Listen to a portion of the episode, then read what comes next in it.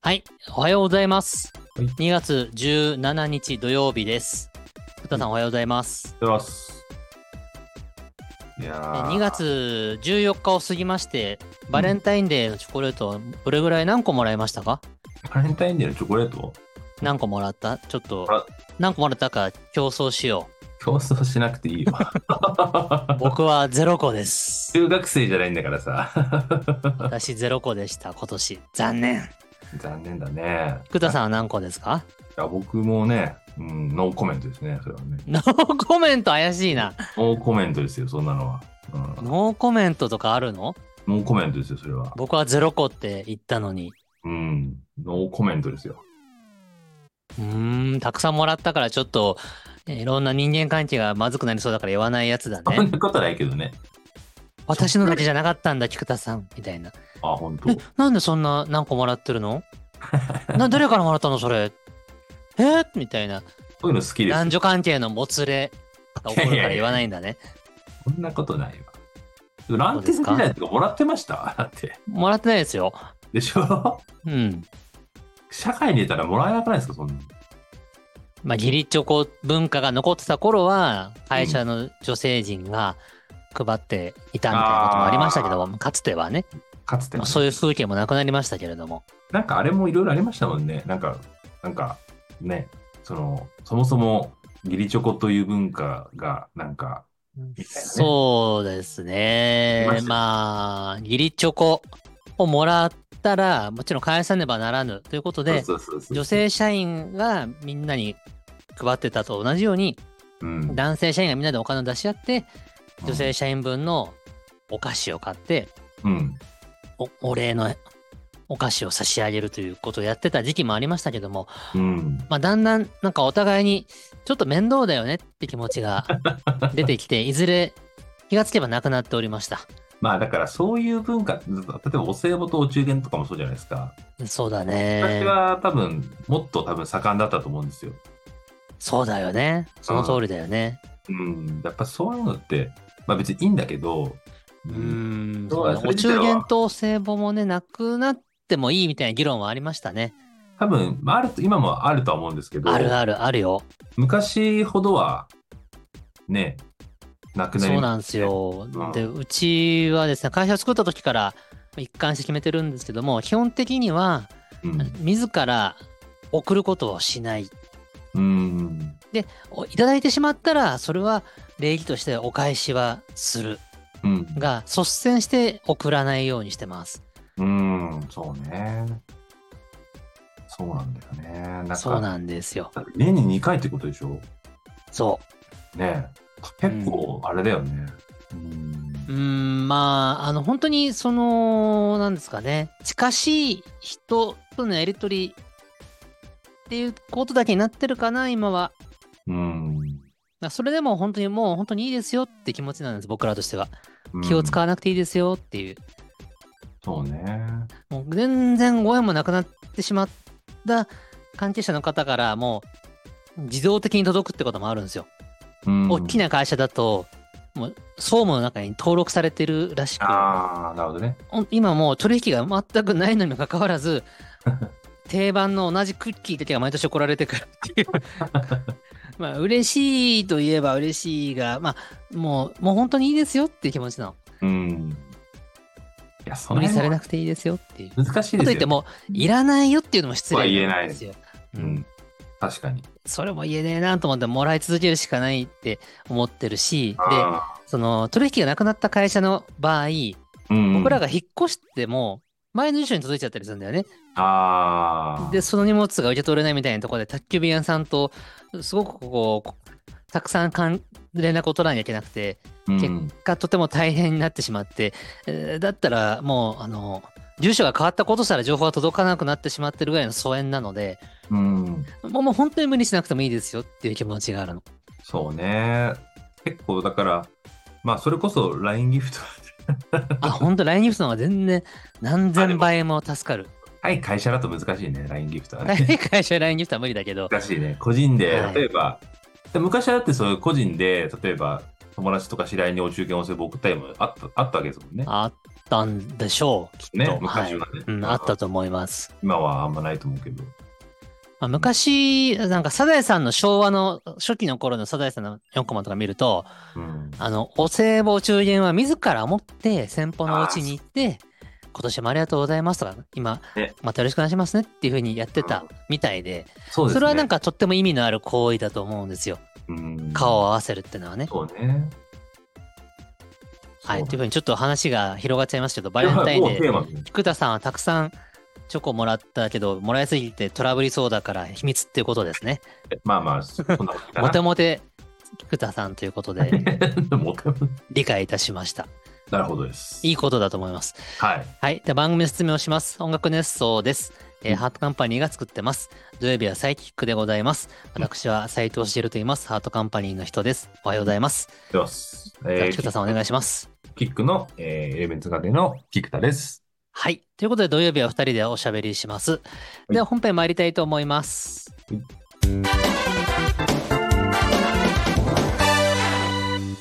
はい、本編です。は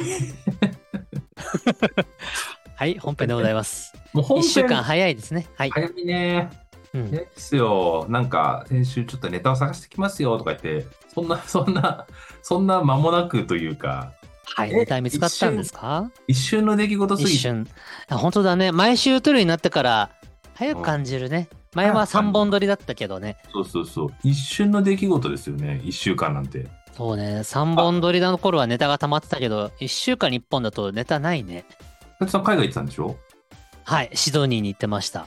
そうだよね。なんで僕はいろいろ喋れるんですけ ど、あでもまあ自分の枠で、枠じゃねえ、 枠って言わないです。自分の枠、木曜日でもいっぱい喋ったよ。まあでも、ここでも。ももう一回喋っても全然大丈夫ですよ。うん、シドニーは暑かった。シドニーは、そう、そうなんです。南半球で季節が逆なのでえ、夏なんですけど、向こうの夏は僕らの日本の夏とは全然違いまして、快適な気温でした。あー最高気温26度ぐらい。あ、そんなもんなんだ。最低気温が20度ぐらい。でも、まあ僕が言ってた、 うん。シドニーシドニーって意外と、あれですよね、赤道、なんつうの下の方って下下南あの子供があ の南の方、南の方です。うん、要はまあ南極側じゃないですか。そうそうそだから意外とあれですよ、だから涼しいのかも確か思ったのに。う。うん。たまたま僕が行った数日間がそういう気候だったのかもしれないんだけど、うん日本のようなうだる暑さということではないみたい。うん、そうだよね。オーストラリそうアで、すオーストラリア自体もだって、南半球の真ん中あたりでしょうん。さらにシドニーって、すごい南の方ですよね。あの、ああ、そう。オーストラリア的にはちょっと下の方、南の方だね。北うの方ですよん。って考えたら、きょその、極に近いというか、そういうことなのかな。う。関係なんいか。ただ、シドニーの周りも有名なビーチはたくさんあって、夏はうんみんなそこで、あのー海水浴をするとのことですよ。そうなんだ。へえ、オーストラリアか。でもすぐ、割とすぐ帰ってきたんですか、じゃあ。あもちろん、そのうんあの、休暇じゃなくて仕事で行ってきたので、あ、じゃあもうえー数日滞在してすぐ戻ってきました。 2泊3日ぐらい。あ、でもそんなもん、そんなもん。うんそんなもんだ、そういうもんですね。観光する間もなく。観光する間はね、ないですが、本当に弾丸すぎると体を壊すっていうのを自分で分かってるので、そうね少し余裕を持って1日ぐらいはバッファーを取ってるので、うんまあといっても1日か、まあ、半日ぐらいはなんかできるなって感じ、ですうんえでもーその半日できる観光なんてかたかが知れてるんでね街歩くぐらいですけどオーストラリアって何時間ぐらいかかるの飛行機で。 9時間あ、結構かかるね。結構かかるでしょう結構かかるな。時差が2時間しかなくて体的には楽だけど、うん飛行機乗ってる時間は9時間ですあ、結構かかるね。ハワイぐらいかかるね。そうハワイよりも遠いあハーワイはね7時間あ、そう。えー、あそうなんですよ遠いんだね。あ、と、遠いか割と遠いっすねそりゃ遠いか。えー、あ、そう。オーストラリアな。いね、あんまりね、どういう感じなのかわかんないもんね。オーストそラうリアオーストラリアって観光のイメージあんまないよねカンガルーとコアラとエアーズロックでしょって終われ終わらないあ、エアーズロックってオーストラリアだっけうんど真ん中オーストラリアのど真ん中そっか。あ、どうでしょうで見たわ。ただ僕、エアーズロックは今まで一回も行ったことがありません。結構あれで行くの大変なんじゃないですかだって真ん中の、そうそう、真ん中真ん中。シドニーからも飛行機で4時間ぐらいかかるって言ってたかな。ですよね。広いのよ、オーストラリア、本当に。あ中央は砂漠でもずっとね。うん、そう。でエアーズロックを本当に見るんだったら、移動に1日、観光で1日、戻って1日で、オーストラリアの中でさらに3日間余裕がないといけないね。うん。そんな時間はないですそ。の時間は、まあ、オーストラリア旅行で行かないとね。でオーストラリアを本気で楽しむんだったらね、10日ぐらいいないとダメみたい。うん。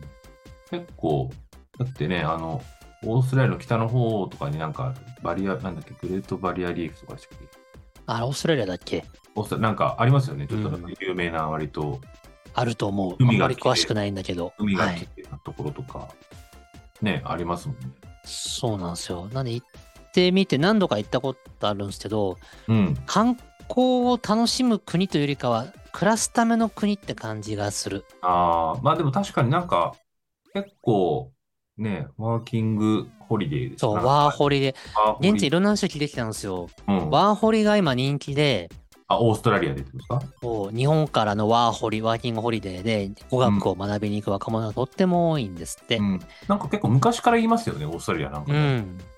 で、あの、現地に住んでる人が言ったけど、日本の池上彰さんがうんうん。番組でワーキングホリデーをオーストラリアでするのはとてもいいよって紹介したら、その影響はたるやすごくて、へえ。あの本当にワーキングホリデーの日本人の学生がガッと増えちゃったんだって。あ、そう。で、増えすぎたもんだ から、政府がちょっとこのワーホリの枠をい一回縮めないとちょっと破綻するってことになったらしくて、まあ、いそうです今かな今はちょっとね、枠が狭まってるので、あ、そうなんだ。ポンポンポンポンいけないらしいんですよ。あっあ、まあ、ていうぐらあんい人が増えちゃったんだって。ま国内のね、 その国内の労働者もいるわけですからね。そういうことなんでしょうね、きっと。うんまあ、いろいろバランスが崩れちゃうのかな。うんうん。でえー僕らが行った時もレストランに行った日本人のスタッフさんがいて、うん。若かったんで、あ、学生さんかなと思って、あの、ちょっと聞いてみたんですよ。うんうんそしたらまさに今日から働き始めたところで、うん。なんかその子人はインターンの、うん。インターンとしてそのレストランに配属されたみたいなことを言ってました。へえ。なるほで、どういうことかなってよく聞くと、うんうん。その、何か就職をする前にインターンでオーストラリアの現地のレストランとかそういうところで働いてたっていう実績があると就職しやすいと。うん。なんでインターン生って、あのー間違ってたら、ごめんねなんだけど、無給、ボランティア的に働くらしいんですよ。ああ、なるほどね。どどうやら。ちょっともらってんのかな、ちょっとわかんないけどう。ん。で、なじゃあなんでそんなボランティア的に働くのかっていうと、オーストラリアで、えーちゃんと英語の街で働いた、半年ぐらい働いたみたいな実績を持って就職活動をすると、企業が雇ってくれやすくなるんだって。うん。っていう構造があるんですってう。ん。興味深いね。まあ、確かに、それは日本日本人の人なんですか、その人。日本人のああ、でも学確生かさにんねでし、た。海外で何かやったっていう、やれたっていうのって、うんちょっとプラス評価になりそうですね、確かにね。そうだね。でその人が、あの、日本の企業にし就職したいのか、オーストラリアの会社に就職したいのかまでは聞き聞けなかったんですけども、ほんほんほんまあ、いずれにしても現地で働いてたっていう実績は強いよねっていうう話。ーん。まあでも確かに、英語も多少できるんだろうから。うんへでえすなるほどね。でなんオースかト、ラリア、はいはい。食べ食べ物とかはどんな食べ物感話でしょそうじなんです食べよ。物話。うん。オーストラリアといえばの食べ物ってなくて、なんか確かイメージないね。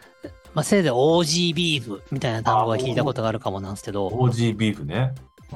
でも今は、でも、現地の人に聞いたら、うん。うん。和牛の方がブランド力あるんだって。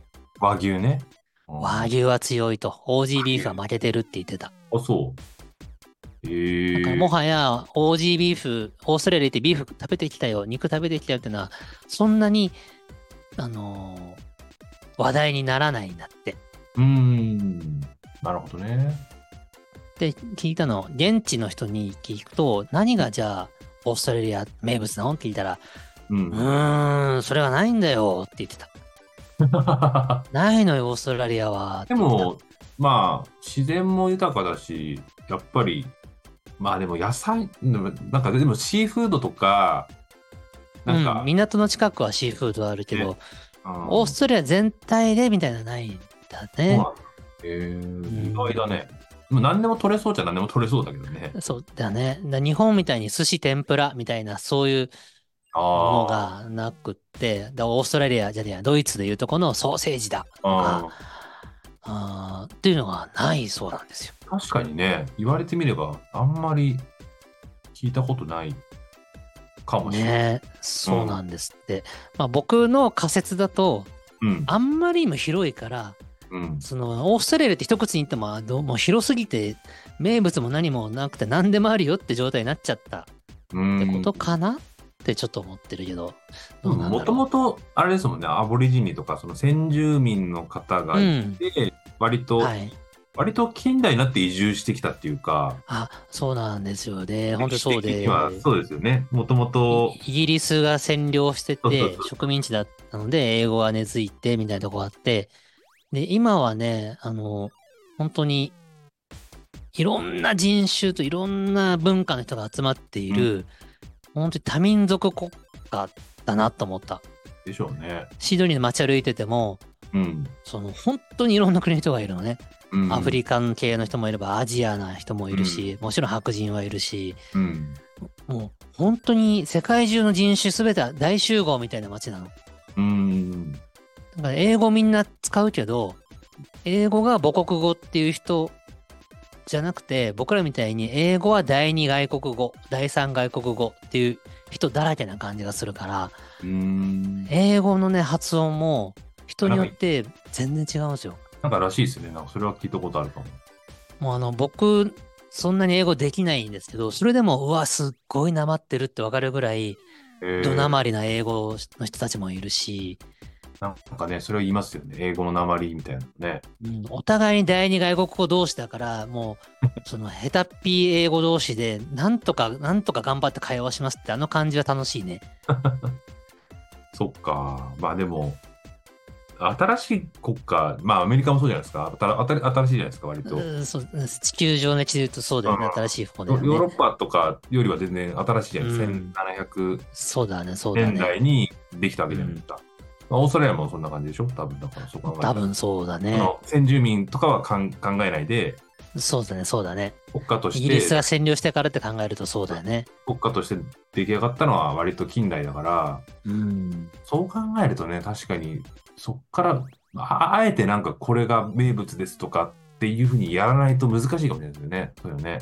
うんそうだと思ねアメリカだ、言ったらアメリカだって、まあもちろんなんかこれって食べ物って意外となかったりするんじゃないかな、アメリカとかうも。アメリカそうだねうんアメリカでの名物って何って言われたらなんか意外と出てこない。はスはそうだねはてさてステーキかなぐらいでしょテーキ、ホットドッグわかんな いけど。ホットドッグ。あ、でもそうだね。ホットドッグって文化はわあかんるない。ねフ。ァーストフードのイメージが強いじゃない。そう、マクドナルドの生まれだ。うん。何でねもそうい、うことやな何。でもあるんだけど、これといってなんか、確かに、アメリカ、ザ、これぞアメリカ料理ですみたいなのないね。難しいアメリカ料理って言われると、うんなんだろうみたいな。そうだね。アメリカ料理って単語すらないもんね。中華とかイタリアとかフランスとかってやっぱ、あと和食とかあるけそうそうど。そう国が古い、そうだね国が古い国は、その、なんつうんだろうな。あ、本当あ、いい分析だね。時代が長中い華料理、フランス料理、和食。とかねほん、トルコ料理とか歴、史が長い国には固有の料理があるんだ。割とそれがなんかしっかりあるっていうか、なんつうんですかね。それちょっとな本ん当で、そうっすね。うん、なんかそういうイメージあるけど、で、その西欧の国が占領して、うん、作られたうん、国は、その独特の料理が生まれないんだ。アメリカにそうしてだまもオーストラリもアうに出して来も。上がってますもんね近代になって食べ物のそのなんつうのそうだね。なんだろう料理法とかなんつうんですかねそのそうだね。新たなものが根付くっていうよりは出来上がってるものを持ってくるみたいな流れそうがだね。大航海時代とかに西欧諸国がうん西欧の文化を持ち込んだのがアメリカでありオーストラリアだってことだから、確かに独特の料理ってのは生まれづらいのかもしれないですね。思思うけどね、まあなんかその辺は、もうちょっと気になるところではあるんだけど、うん、でもそんな感じはするけどね。うん。まあ逆になんか僕何うでも、何でもんあるんだと、だから逆に言うと。何でもあった。確かに何でもあった。和食もあったし、本当に何でもあったですね。そう、何でもあるからゆえに。そうだね。で、なんか、観光に行く国じゃないんだけど、うん、住むのはいいかもってちょっと思っちゃったかもしれない。棒とかっていう。き気候もそうだし、あの、気楽な気がする。え、物価とかなも同じぐらい。物価は、で高いよ。物価高い。うーん。物価高いんだけど、まあ収入もその分、あの、底上げされているので、相対的に全てが高いんだと思うんだけど、がニューヨー何クとかアメリカと同じぐらいのこと。うーん、気分的には同じだけど、ニューヨークの方が高い気はすうる。んとか、オーストラリアは日本と比べてもやっぱ高いは高い。まあ、そうでしょうね。オーストラリアドルなのか。オーストラリアドルです。オーストラリアドルは、1オーストラリアドル100円弱なので、まあそうです、うん計算しやすい。うん。そうね。計算しやすいです。ただ物価高かったかなあの、ポテトチップスとか1個取っても1.5倍ぐらいしたかな、?2 倍までいってないけど、まあ、そんぐらい。うーん。あ、高えなって思いながら買ってたわ。あ、そう。へえうん、で気楽な理由としては本当にいろんな民族の集合体のもう移民移民の国だからうん。肩身が狭くないってのがいいかもしれないまあ、そうかもしれないね。例えばうーんフランスとかってフランスの文化に馴染めないと肩身狭いんですよまあね。でもオーストラリアはもうそもそもオーストラリア人っていうのがない感じなあのんまりね、薄いです、ね。フランス人とか日本人ってなんかもうイメージつくじゃないですかまあね。おオーストラリア人って言っても、もうみんながいろんな国から来てるから、うん 何がオーストラリア人だかよくわからんっていうのがオーストラリア人なので、そうオーストラリア人イコール地球人って感じ。そういうね、ユニバーサル的な。 うん、なんでお互いが、あの、文化が全然違うから、あなたはそういう文化なんだね、オッケーオッケーって感じで、お互いがお互いをいいいい感じで放置してるんですよ。なるほどね。それはね、あの、数日いただければなんとなく感じるものがあって、うーん。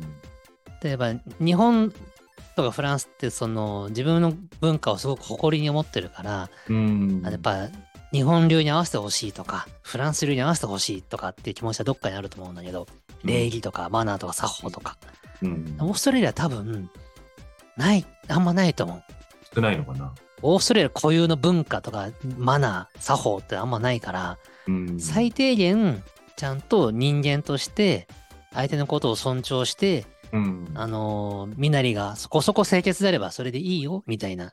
うん。なるほどね。まあ一般的なってことで、なんかね、そおんなに。互いお互いのに対して寛容な感じがする。うん。ああなたはそういう文化なのね。あなたはそういう生き方なのね。うあんいいですよ、どうぞご自由に。僕も好きに行きますから、みたいな。そうね。それはすすごい感じた。まあ移民で、移民で出来上がった国じゃって国だもんね。まあアメリカもそうだけど、結まあうんで局ね。うん。まあ、現地に暮らす、ね、日本人の方とおしゃべりしたんだけど、うん。やっぱね、あのーオーストラリアのその、縛らない感じがすごく助かってるって。うん。気が楽だって言ってた。なるほどね生。きていくのに。か。まあね、なんか大変ですよね。そのなんか国によってはね、だからフランスなんか結構その移民が増えたって逆になんか大変だったみたいな、そのなんかね、話もあったりとかするし、それはそれでそうなだねんか問題が起きるというか、なんかね、うん民族的な方だったり格差だったりができちゃうみたいなのあるけど、まあそうだね。日本もね、移民がたくさん今後来たらどうするみたいな議論が時々起こるけども、起きますね。うん、ただ人口減少してるから、ね、入れないといけないとかっそうね。ていう話はあるし、うんいやすごい興味深かった、オーストラリア行うって。んなるほどね。オーストラリアか。なるほどな。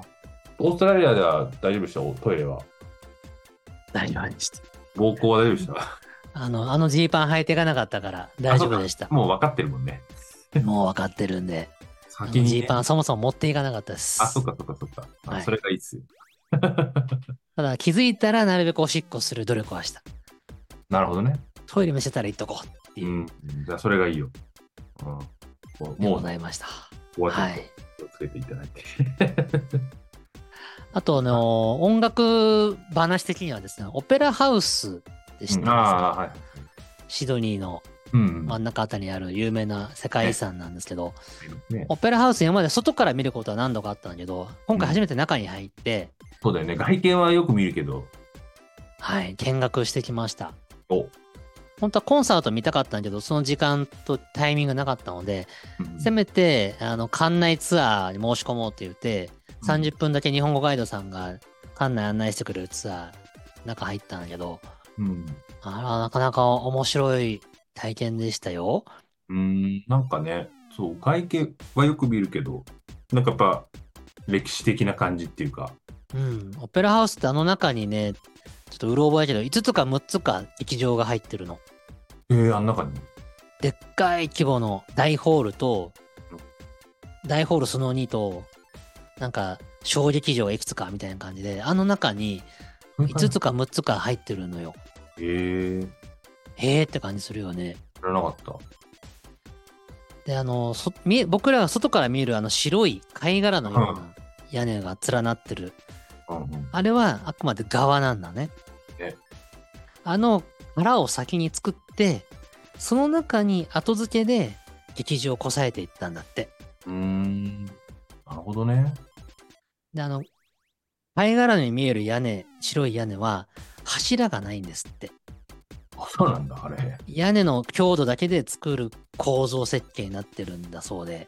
えで当時あれを設計した方が実際着工してみたら予定の期間では終わらずに莫大な予算が追加追加でいって結果当初何倍にも膨れ上がってしまってー、えそのデザイナーさんは責任を取って、うんえー退職退職っていうのかなプロジェクト降りちゃってー。母僕国に帰ったと、ある意味まあそのい居づらくなったんだろうねあ、まあまあ。で別の人が引き継いで完成させたんだけども近年になってその人にもう一回参加してもらおうっていう呼びかけをしてシドニー側がその人に対して丁寧なあの過去のその謝罪とか改めてあなたの力が必要ですって手紙を送ったらデザイナーさんは受け止めて分かりましたとうん。ただその時もうすでに81歳だったらしいんですよあ そうね、そうでしょうね。うん。 81歳の体でなどヨーロッパのどっかの国かなにいる人がオーストラリアに来るってのはちょっともう難しかったんだってうん。でその人はオペラハウスを設計したにもかかわらずオペラハウスをが完成した姿を自分の目で見ることなく死んでしまったとあら。だただラッキーなラッキーっていうかラッキーかラッキーな話としてはオペラハウスが近代建築物としては珍しく世界遺産に登録されたのうんそれ、は、その元の設計者が死ぬ1年前だったんだって。うん。だその設計者さんは生の目でオペラハウスを見ることはできなかったけど、生きてる間に自分のデザインが世界遺産として登録されてた事実を知って死ぬことができたんだって。うん。だまあ、それは幸せか不幸かはまあわからないけども、まあ、生きてる間に世界遺産に登録されたという事実をその人を知知ったというのはうん、まあ、まだ救いがあるんじゃないかみたいなへえー。話なんですって。面白いよね。面面白いというか興味深いよね。興味深いですね。あ、そう。死んでから評価されるってのはいろんなね芸術世界ではあるけど、ありますね。生きてる間になんとかこう評価されたことを知ってあの世に行けたというのはうん。ね、救いがあったんじゃないかみたいな。本当ですよ。いや生きてるうちに評価されたいですよ。 そうだねえ評価されてると思うからだってね、大丈夫だと思いますよ。だって別にね、しょうがないからね。はい。うん。まあ、というわけでね、しオペラハウスの中も見てきましたということえです。ーね、仕事の、なんか仕事につながりそうな話になりました、なんか。はね、えー、ちょっと多くは語れないんですけど、あの、あまあね成果はちょっとありましたのであ、はい。言った意味、種が、種はちゃんとまいたかなっていう、作用で。はい、なるほどで。す。うん。では、本編この辺りにして、コメントに行きたいと思います。はい。じゃあ次はコメントです。はいはい。ではコメントをお返しします。はいえー第954回のサイキック放送にコメントをくれた方にお返事を差し上げます。ほいほいこの回はデータ保管ってどうしてるのの回でした。ああ、そんな話したなや。ストトレレーージジのボックスとか、ボックスとか、データが飛んじゃったんだよとか、なんかそんな話をしましスたトレねー。ジの話で。ははい。い。どっちでで、も。私からまた見ますねあ、。はい。えーおにぎりくんです。おはようございますはい。まず、補足しておくと、短い放送も良いって言ったのは、たまには短くても良いよねって意味で言いました。放送、サイキックの放送は投げんだよ、この野郎とか全く思ってませ ん。誤解なきようよろしくお願いします。これは僕僕らが成田空港から10分だけ届けたことを言ったおにぎりくんが、うんたまには短い放送もいいですよねって気を使って書いてくれたことを、うん、僕がいじったそうねことを受けてですねま。あまあ分かってますよ、ニーリまあま君。そあんな大の丈夫大丈夫です、そんな、ね。大丈夫ですよ。大丈夫です。君が本気で言ってないことは分かってますから。この放送で言うことはほぼフィクションだね。そうそうです。嘘しか言わないから、僕らは嘘。しか言わない。嘘嘘つきや。野郎ですから、二人嘘ともつ。き放送だな、俺。シドに行ったこともぜ実は全部嘘だったかもしれ ない。本当に怖いね。俺も騙されて るの。すんごい妄想癖がある人みたいになっち怖ゃいな。それはそれでちょっとエンタメになるね、ちょっとね。う。はいそもそも僕と菊田君の存在が嘘かもしれないからねあ、。本当これ AI 合成ですか AI とか、実はもうすでに二人は死んでいるみたいな。 そんなことない でしょえ。、じゃああの放射やってるの誰なんですかあー二人のこと、二人の名乗ってる全然赤の他人で、本当の斎藤さん、菊田さんは、5年前に死んでるんですよ、みたいな。そうか怖い。怖すぎるでしょ、それ。は怖い、い。怖い。嘘ですようん。はい、続きます。えーおにぎり会ですが、うん実は結構ゆっくり考えてるので、7月に開催予定です。おおーゆっくりっつっても、まあいいんじゃないちょうど。うんうん。一応、20周年ライブのウォーミングアップ的なつもりです。なるほどね。なので、なので、ノウハウなら、むしろこちらが教えてほしいですし、なんなら合同でさせてくれるのなら、めっちゃ嬉しいです。行動。楽しいことを考えてるときは、すごくワクワクします。いつまでもこのワクワク感を忘れずに生きていきたいものですね。はい、ありがとうございます。ありがとうございます。おにぎりかおかんと一品でおにぎり会なるものを開催しようとしているですよね。7月ですっておにぎり会に便乗するって話があったんだよね。言いました。そうそうそう。おにぎり会に僕らがこっそり身分を隠して参加するとかいいかもね。あれたまたまみたいね名前も変えてね、山下達郎ですって僕がな言そっれはて、ちょっとよくわかんないけど。あ、どうも山下達郎です。うん。あれ斉藤さんじゃないですかええ、山下達郎です。 話したらそうじゃないよね、さすがに。怒られるわ。たまたま大阪のね、たまたま通ったら、あれおにぎりくんじゃないみたいな。ああ、どうもどうも。つってうん。何やってんのあ、おにぎりかいあ、いいじゃん。ちょっと、飛び入あありでいいですかみたいな。っていうのが斉藤さんのいつもの流れでしょ。っそうですね。ていうね。そうなんですよ。7月で、まあ、ちゃんと4月にやろうと思ってるのは偉いよね。ただ20周年ライブの、じウゃあ、ォーミングアップね。学的なね。うん。ウォおにぎり会はどんな人が来るんでしょうな。ーミングアップってよくわかんな いけど。なんでウォーミングアップって、みんなでワイワイ騒ぐのウォーミングアップかな打ち入りみたいなこと。打ち入りか。そうか。そうだね。打ち入りだね。やるぞみたいな。1ヶ月前にやっとこうみたいな。大盛阪のファン大集合なんでしょうかどうなんでしょうかちょっとおにぎりネットワークを僕ら知らんのだけど。り上げてこう的なね。いや、いいじゃなはいい。ですか。はい。ありがとうございます。ありありがとうございます。がとうございます。では次お願いします。くりおじさんね。はい。くりおじさん、おはようございます。おはようございます。データ保管何やら大変そうで心配しております。時間も取られるし最悪ですな。うん。おにぎりさんもおっしゃってますが、短ろうと長かろうとどっちも楽しく放送を聞いているので、どっちゃでもいいってことですわ。お、急に方言っぽいのが出てきたどなっ。ちゃでもいい。はええい。毎週楽しく放送してくれて、コメント返しも丁寧で、これまた面白くいじってくれるので、こちらもコメントしがいがあります。うん。ありがとうごはざい、いありまがとす。うございます。ねえそうね。データ保管大変なんですよ。変だね。うん、まあ、なナスを、ナスを導入したりとか結構。ナスを導入して、まあ、細かい話をしますと、えっ、と、うちのオフィスの配置を知らないと、何のこっちゃだと思うんですけども、うんえっ、と、共同の会議室のテレビには Mac mini つないで、い。うん Mac mini に、えー、NAS を紐付けたいんですよ。はいはい。ただ、あの、ネットワークサーバー化させなきゃいけないので、うんうん。有線 LAN で繋がないといけないんですね。ああ、ローカルでね。はい。。で、その有線 LAN のケーブルがそこまで引っ張る想定で会社を設計しなかったので、ああ。今有線 LAN だけそこに延長させる、うんえーまあ、工事ってほど大げさじゃないんだけど、ちょっとモールを配線させたりする作業をすると。ああ、なるほどね。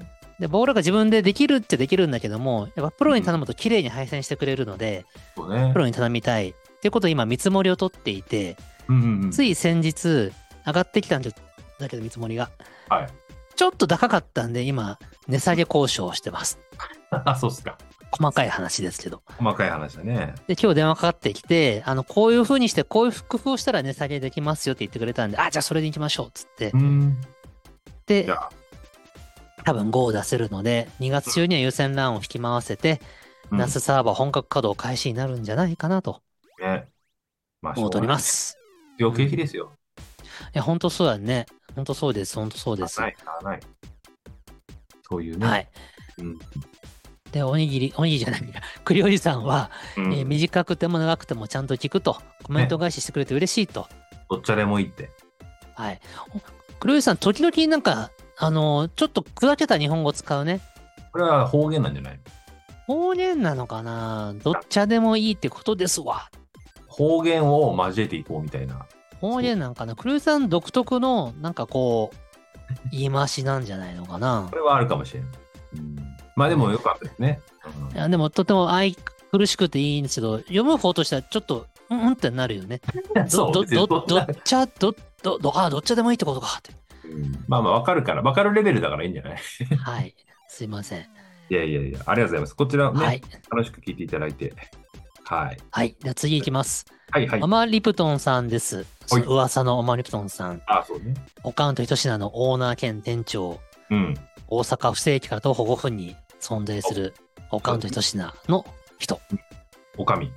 はい、えーデータの話はおっかないです。出た。苦手な私にはそんな事件を乗り越えることはできないので、本当に。に困りますね。 うん。苦手そう。苦手そうなイメージあります。まあまあ、そうでしょうはいね。何にでも、そりゃ、限りはありますよね。恐ろしい。うん。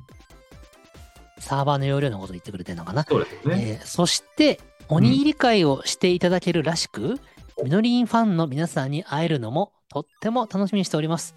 いいね。おにぎりさんにはいろいろお世話になり、とてもありがたいです。おお。ねおー、おにぎりくん、え何おかんと一品のあれですか大事なお客みたいになっちゃってんじゃないの常連ですからね。あ何こう、常俺連知のってるから、みたいな。子さんってやつあ、そうだよ。 常連の上を行ってるからもう。子さんで飲んでてさ、おにぎりくんが店にいて、あの、あ、初めて来ましたみたいな客がいると、あ、俺が教えてやるよ、みたい な。いやおかんと一品はね、これがうまいんだよ。兄ちゃんこれ食いなよ、みたいな。あ、そういめうんど感くじさいで、親父になってくんじゃないのどしいかになっちゃうのああーこの人いるときめんどくさくて入りたくねえな。もう帰りますわ、うん僕ら。チュースみたいな。そういうスタンスじゃないでしょ、きっと。わ かんないけど。なんか、おにぎりくんがいることで売り上げが落ちていく現象。それはいかんね。おあにぎれりくん、だダ。メだよ、そんなことしたら。それだ。あのアーティストとファンの子さん。ん、子さんぶるんじゃないよ。ダメだね。俺何でも知ってるから、なあ、おかみとかやらないでよ。ちょっとフレンドリーに言ってほしいね。うん やらないと思うけどね。来るもの拒まず。はい。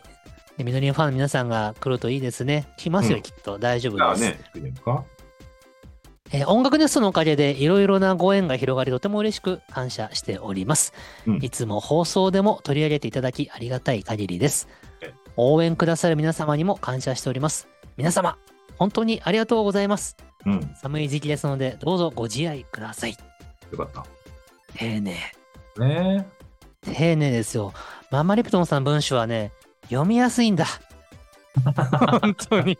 あ、そうちゃんとした日本語だから。まあまあまあまあ、そうですね。文章がちゃんとしてて、点とか丸の付け方もちゃんとしてるから、読みやすいのよ。助かるそう。だよね。いやいやいやいやいや。でもね、ネタが僕らもできてね。はい。助かりありがとうございます。ますね毎回ちゃんとコメントくださるから嬉そうしですねいよね。もうね、オカウント一つのためにやってるんじゃないかっていうぐらいの音楽熱想です から。あ、そうっすか。はい。半分ぐらいはね。半分がね。うん。いいですね。いやいや。まあ、そうね、お店長続きしてほしいな。これからもね、また、みんな、そうだうちのリスな。その音楽熱奏リスナーがね、またね。なんかね、ママリプトンさんのお店に行く理由を、なんか自然な形で作り上げたいよね。まあ、それはね、ちょっといろいろ画策してましたけど、前うから。ん、なんか僕らもハートカンパニーの仕事として大阪に行くという何か理由が定期的に生まれればいいんだよな。なかなかね、そのプライベートで行くってなると休みを作ってとかなっちゃってなかなか休み作れないじゃんみたいになるんですけど仕事となって正式に成立すると、まあ、仕事だから行かなきゃっていうあの大義名分が生まれますからまあね、あと移動に費やせるお金とか経費とかあつまり経費になるんですよ交通費、うんホテル代があわかりますよで。税務署に突っ込まれた時もこれ何ですかって言った時にあこれはオカウント一社というお店でこういうイベントこういう仕事をするために行ってるので経費です って言えるからまあね、そうだな。なんでなんか仕事として仕事にしてしまいたいまあね、わかりますよ。うーん、ハートカンパニー大阪支部を作ればいいんじゃない死者支社。そうだねあのオカウント一社の2階がさ そこで。鳥越くんが寝たとこ ろ鳥越くんがこれから宴会だよっていうのにいきなり1時間寝なきゃいけないぐらい疲れちゃってたからうん寝たところなんですけど、あそこは一応客席として開放してるらしいんですけど普段はあんま使ってないっていうので うん。あそこにハートカンパニー大阪支部の住所としてさせてもらって 大阪支部作りましたよって各地に言い回ってで大阪で打ち合わせしましょうって時に岡田下の2階に行 って「ここですか?」みたいなここですか つって。その居酒屋2階がねおハートカンパニーのあの大阪支部なんですわ曲がりしてるみたいなふ感じ。普段は客席で使ってるんですけど僕らが来る時だけはここねあのオフィスになるんですよつってあ、そ。でノーパソ持ってってカタカタカタカタ仕事して打ち合わせしてお腹減ったら「ママリピタさんちょっと注文です」って言うてすごく良くないうオフィスではないんじゃん、でも、なんか、オフィスではない常時いるわけではないのでい、うわけじゃないからね。僕たちが大阪行く時にはそこをオフィスとして使用させていただくっていうああ、なるほどね。コワーキングスペースのちょっと延長線上みたいなまあ、それは交渉は別にハートカンパニーでしてもらえればいいんじゃないですか、だけど。します。なんで大阪の関係者さんとかと打ち合わせするときに、えどこで打ち合わせしましょうかあ、うち大阪にちゃんとオフィスあるんで、そこでやりましょう。不正にやるんですよって。うん、どうなんだろう。居酒屋2階がオフィスなんて会社そうそうないから、これ、いいんじゃないいやーど、どうですかね、わかんないですけどね。先週あ僕が語ったファンクラブ構想よりも、よっぽど現実的なんじゃない曲がりうん。例えばさ、あのー UFO テーブルさんって会社あるじゃんか、アニあメりまのす。ね。 UFO テーブルカフェってあるじゃん。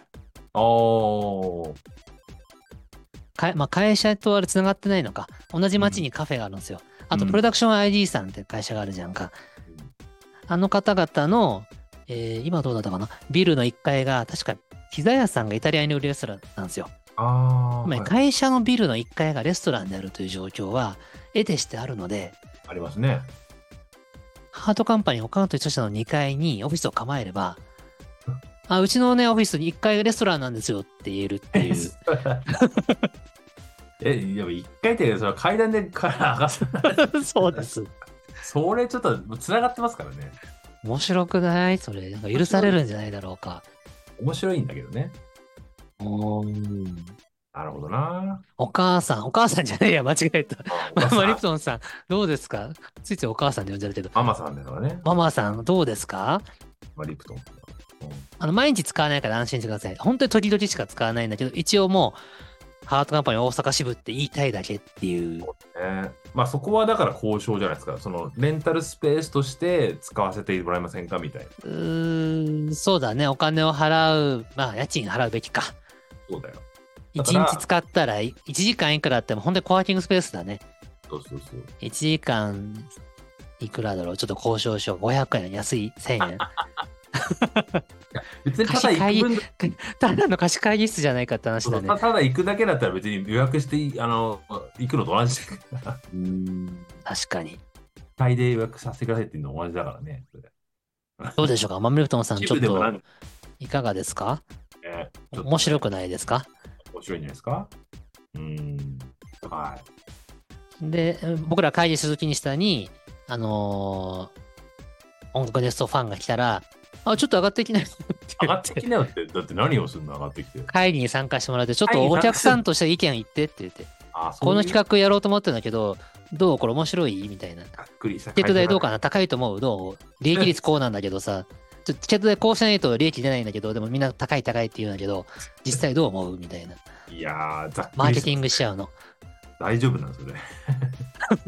こ今日見たたことは全部秘密にしといてくださいよって言いながら、ね、まだ解禁してないんだ、これ言わないでね、みたいな。いいですね。もうガバガバですね、その辺がなん か。大丈夫なんですねっていう。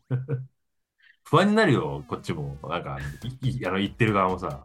巻き込まれたお客さんもドキドキしちゃうよね。こんな情報知っちゃっていいんですかみたこいのな。会社大丈夫かなる利益率とか知っちゃったんだけど大丈夫ですかねみたいな。外で言ったら。ら、あの、ダメだぞって言って。ここまでつまびらかにする必要がある。ね、。はいい。はい。というあ案が生まれました。ママリプトンさん、ご検討ください。おーい。はい。の次お願いします。持田さんですね。持田さん。おはようございます。持田さんはい。おはようございます。おはようございます。スーだってのね。おはようございます。はい。ね遠隔と思えないくらい、田さんの声がクリアでびっくりしました。なるほどね。あああ、そう成田空港だうんうんあ、そうそうだよね。はい。えーで、データの話、大変でしたね。悪いことがあったこあった後は、きっといいことがありますよ。うん。もういいこと言うね。バランスが取れるやつだよね。我が家では、悪いことや嫌なことがあったときは、宝くじを買うようにしてます。そうなのねへえ。そして、データ管理に関しては、耐震、防水、防火で、温度と湿度が一定のサーバールームを2拠点作るのが最強ですね。おお、そうなんあそう、か専門家みたいなこと言い始めたぞ詳。しい話よね。二拠点作るのが最強。うん、まあそうだよね。一個が死んでも一個が生きてるってこと会でしょ。社、社内ってことなのかね、わかんないけど。うん。どうなんだろう。持田さん多分さ、あの会社ー、の。バックオフィスの仕事してるから、ああ、そっか。詳しいのかもね。ね宝くじが当たったら、ぜひ試してみてください。宝くじをまず買うと。あ、あだったらその大金でサーバールームを作るのが2箇所。高いですからね、サーバールーム。ね高そうやな。あそうですからね。あと、えーうちの夫が社内 SE をしとるので、何かあればご相談してください。おあ、そうなんだ。え社内 SE できんのです。エンジニアさんが。ね。そっか。俺システム、そう、ネットワークシステムちょっと弱いのでね。うーん、何かあれば相談した方がいいのかな。と。 まあ、相談というか、まあ、何かあれば。はいお伝えしてねなんかあったらこのラジオで相談しますわ、じゃなるほどですね。えー話は変わりまして、今週末の雫のライブ、お例のあ。うん。春流詩ライブね。雫ライブの後に、友人とイカセンターにお、マジでが来た。友人はサイキックリスナーなので、めちゃくちゃ楽しみです。あ、あこれから行くってことか。 1月30日に投稿してくださっているから、もう僕らが喋ってる今時点ではイカセンターでイカを堪能したってことですよねそう。でしょうね。あれですもんね、あの、しずくライブって2月の2日 ?3 日確。か、えーっと、2日だったかな。いやそれ3で、日こだったかな。最初の土曜日だったと思います。れから行くっうて。ーん、うん、イカセンター。最近我々もね、ああ、言ってねえな。行ってないね。そもそもリアルで会うことすら叶ってないからね ちょ。っとままならない状況。お互い時間がなさすぎそれどてそれど、ころじゃないんでね。飯を食う時間すらないね。そうだよ。イカセンター行く場合じゃないよね。行く場合じゃない。なかなかね。そうだね。そうなんですよ。そう。駒沢となかいだっなたらね。うん。会社の近くね、駒沢はね。イカセンターって、あ、新宿か。えー新宿が総本店だったかな。はい。我々の行きやすいとこは新宿だもんね。そうだね。渋谷なくなっちゃったんでしたっけ渋谷なくなってた。そうだよね。いつなくなったかわかんないけど、もう気づいたらなくなってたよ。はい、渋谷も行きましたもんね。渋谷も一回行ったし、僕個人的には渋谷店をよく使ってたんだよね。行きやすかったから。あー当時ランチス恵比寿にあったからさ、だ恵よ比寿と渋谷近いので、うんまあ、斎藤さんのね、その、行動範囲的には渋谷の方は渋谷ですねアク。セスいいもんね。いや、センターな。また行きたいけど。はい。うんそうね。あセンターオフ会がいつできることやらですよ。だそうです。はい。あイカセンターのまた感想をね、ぜひ、くそうだね。何食べたか教えてください。ださいね僕のおすすめはイカリングです。美味しかった、イカリング。はい。